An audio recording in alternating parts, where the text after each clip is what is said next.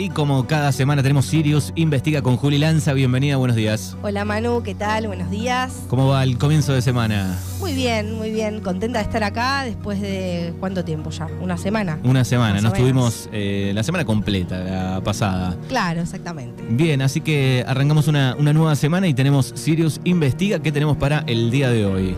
Bueno, primero hola a todos, a toda la audiencia, sean bienvenidos una vez más a una nueva columna de Sirius Investiga. Hoy les vamos a contar la verdadera historia de los Warren. Bien, hace poquito eh, hubo algunos casos, ¿no? En este caso, un compilado hiciste de las historias de los de Warren. los cinco casos más famosos. Los más famosos, de los eso Warren, fue. exactamente. Bien, esto eh, en Estados Unidos, ¿no? ¿Una familia en Estados Unidos era? ¿De dónde Eh, son? Sí, eh, los Warren.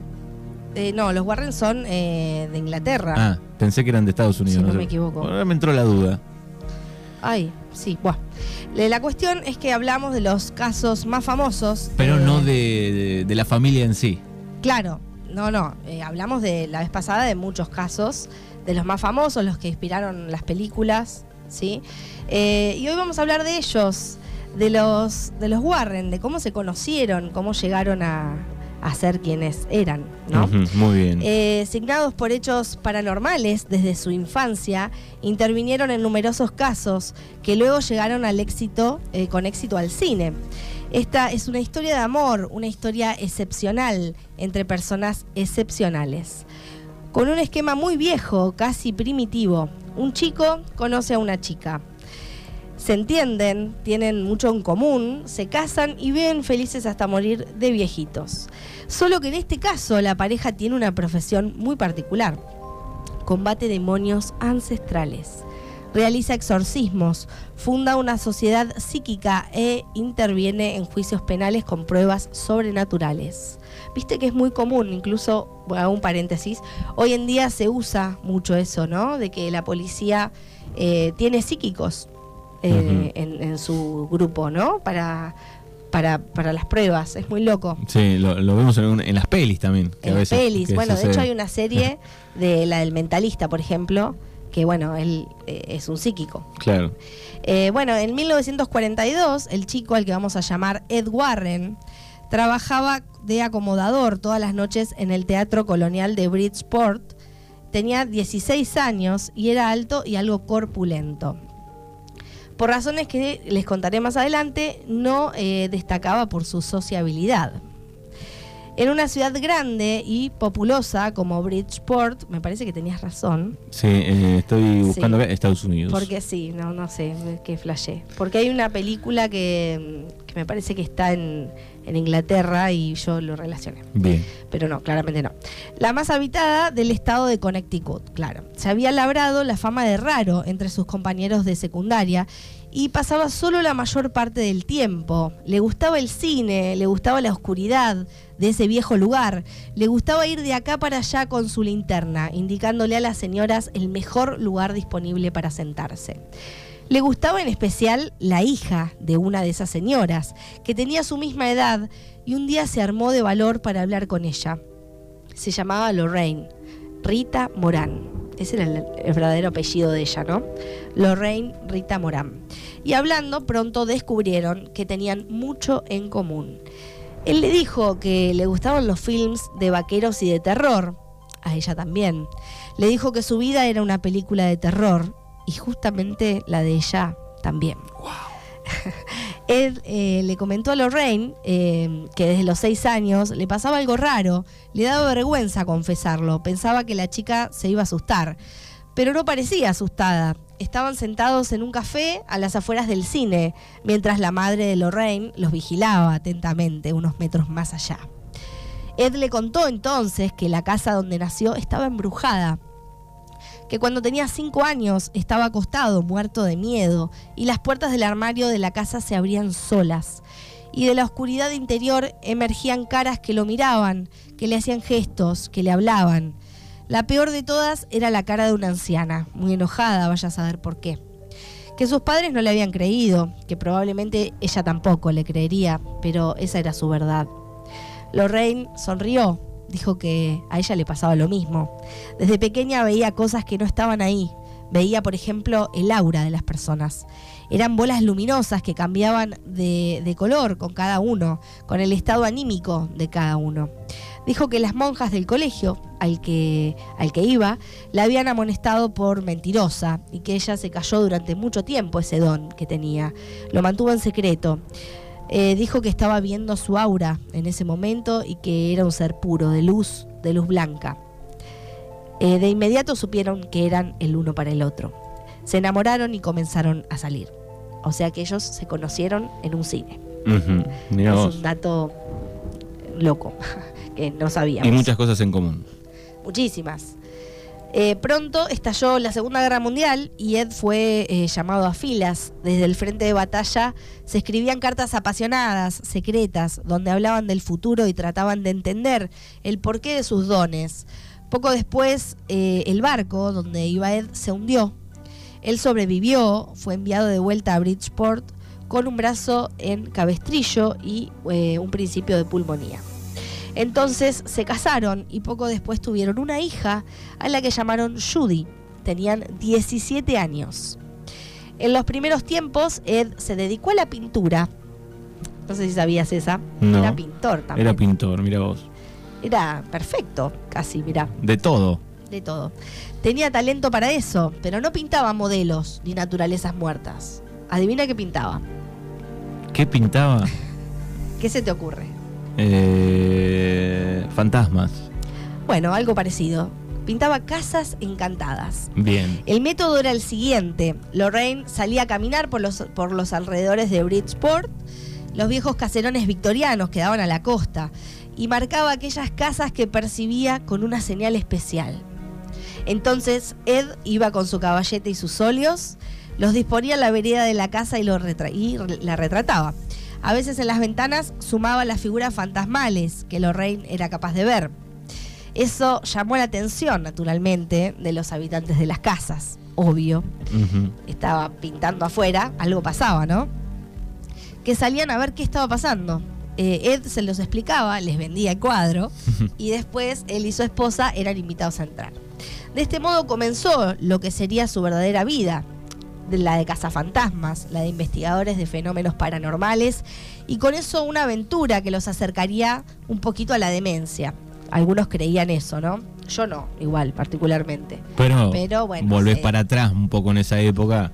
Claro, en esa época los consideraban de un poco dementes porque era, era raro. Sí, sí. Eran los raros. Ahora los raros no somos tan mal vistos. Eh, bueno, eh, en 1952 fundan la Sociedad para la Investigación de Hechos Paranormales, eh, una entidad, eh, mira, de Nueva Inglaterra. La fundaron ahí. Eh, por eso había algo que no me... Ahí estaba la duda. Sí, eh, El, ahora el sí. origen. Ahora sí, fue fundada en Nueva Inglaterra. Una entidad sin fines de lucro que no cobra por sus servicios. ¿Y en qué consistían esos servicios? Bueno, ante una denuncia o un pedido, los Warren se dirigían a la casa en cuestión. Entrevistaban a los habitantes, evaluaban el caso y decidían tomar cartas en el asunto. En la mejor de las opciones, la casa está simplemente embrujada, con los fantasmas de sus antiguos habitantes que se niegan a abandonarla. Y en el peor, bueno, no son fantasmas, sino entidades demoníacas. Ahí la cosa se vuelve un poquito más pesada. Ed y Lorraine se dedicaron a esto hasta el final de sus vidas. Eh, y él decía que no, hay, no había nadie más escéptico que él. Muy loco, porque él eh, lo, lo primero que hacía antes de tomar un caso era mandar a sus potenciales pacientes al psiquiatra. Él era muy escéptico, no creía enseguida eh, todo lo que le decían. Claro. Eh, bueno, y solo cuando no quedaba más opción, cuando todas las explicaciones racionales habían fracasado, los Warren tomaban sus cámaras, sus equipos de grabación de audio, sus sensores de movimiento y de temperatura y se internaban en una locura nueva. Bien, así que primero eh, pasaban por todo eso. Sí, antes. había todo un proceso de selección de los casos. Y primero al psiquiatra, por las dudas. Claro, bien. Eh, en los años 60, Ed y Lorraine viajaban por todo el país dando conferencias. Ya se habían especializado, digamos. Ed era un conocido demonólogo, uno de los pocos laicos expertos en demonios de la Iglesia Católica, al que se le permitía realizar exorcismos por su cuenta. Lorraine era medium, podía ver y comunicarse con entidades. Qué dúo, ¿no? Eh, en el sótano de su casa tenían resguardado tesoros, objetos fetiches que iban acumulando en el curso de sus aventuras y que no tardaron en erigirse como un pequeño museo. Claro, ya está, lo estaban pensando de antemano eso. Claro, por supuesto. Me encantaría visitarlo algún día. Me- es, es como un objetivo que tengo. Sería muy impresionante. Está, está abierto al público. Sí, sí se puede. Eh, bueno, eh, tenían bueno este pequeño museo en, en- en la habitación, en una habitación de su casa, en el sótano, justo. Eh, y lo llamaban el lugar más demoníaco de la tierra, según sus propias palabras. Eh, y un, sac- un sacerdote las bendecía tres veces por semana. El objeto más preciado, el más controvertido, es la muñeca de Anabel, que dio pie a la película, sí que ya lo habíamos hablado en la columna anterior sobre este caso, y está rodeada de muchísimas leyendas, desde su origen hasta los males que les causa a los que se burlan de ella. Lorraine afirmaba que la había visto levitar en su caja de cristal. Mm. Terrible. En 1977, el fantasma que habitaba la residencia de la familia Spur estranguló a Ed durante un exorcismo y tuvo que ser hospi- hospitalizado. El caso sucedió en 1968. Dos enfermeras que alquilaban juntas un departamento lo llamaron. Creían que la muñeca de una de ellas estaba poseída por un espíritu. Y los Warren les explicaron que los espíritus no pueden poseer objetos. Y que la entidad que estaba dentro de la muñeca era en realidad un demonio fue uno de los innumerables casos que trabajaron a lo largo de, de esos años. Eh, bueno, el caso de la familia Perrón, que también eh, lo hablamos, lo vamos a repasar un poco, la base real para el conjuro, ¿sí? este es el caso del conjuro, donde un grupo de antiguos fantasmas enloquecen a una madre y sus hijas, que es de 1971. Los objetos cambiaban de lugar, las camas se sacudían. En algunas habitaciones era imposible estar debido al olor a carne putrefacta. Fueron, sin embargo, una pareja feliz. La rutina, el aburrimiento no eran para ellos.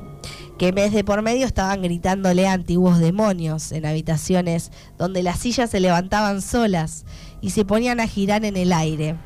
Con niños que hablaban en diferentes lenguas, mujeres abusadas sexualmente por entidades invisibles y antiguos moradores que no descansaban en paz.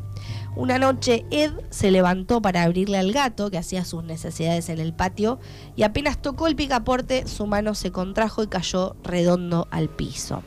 Había sufrido una embolia cerebral. Pasó los últimos cinco años de su vida sin poder hablar y murió el 23 de agosto del 2006 y Lorraine lo acompañó el 18 de abril de 2019. Ah, hace poquito. Sí, no hace tanto que murió.